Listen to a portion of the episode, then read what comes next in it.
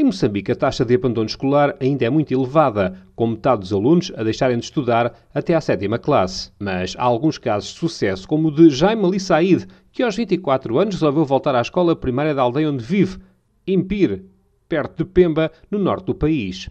A história de Jaime é ainda mais admirável se tivermos em conta que ele é igualmente agricultor e carpinteiro, tendo feito todos os móveis, portas e janelas da biblioteca da escola onde também andam as duas filhas mais velhas. Os meus pais não tinham nada. É por isso que eu ficava sem estudar. Por isso eu estou aqui na escola a estudar. Já eu não dependo dos meus pais, não. Bom dia, professor.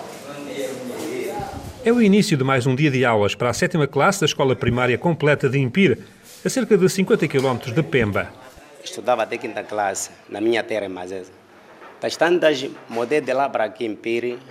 Quando eu cheguei aqui em Piri, fiquei sem estudar, sem o quê? Andar no lado do outro, sem fazer nada. Mas eu pensei aquilo que eu pensei, é para boa escola.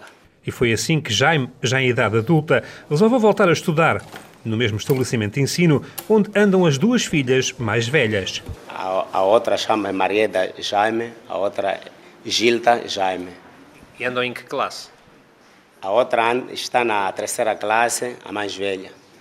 O mais novo é que está na, na primeira classe. Quais são as disciplinas que gostas mais? Eu gosto muito de matemática e português. Português um pouco normal. A matemática é aquele mesmo. Na escola onde estuda, o carpinteiro Jaime fez todas as portas e janelas e na biblioteca também são dele os móveis que suportam os livros. Estes móveis são feitos de que madeira? A madeira de jampire.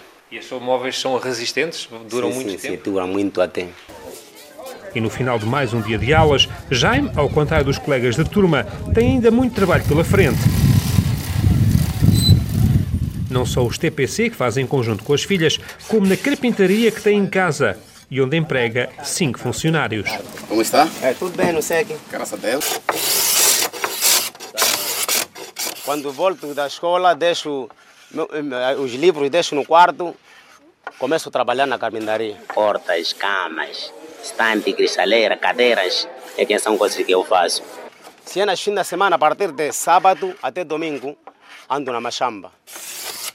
Tem que raspar aquela mala ali. Hoje o dono há de vir levar aquela mala ali. Com a mulher todo o dia na agricultura, Jaime tem ainda tempo para brincar com os três filhos, enquanto está na carpintaria. Chama-se Leonardo Jaime. É o mais pequenino da família. Sim, sim, sim.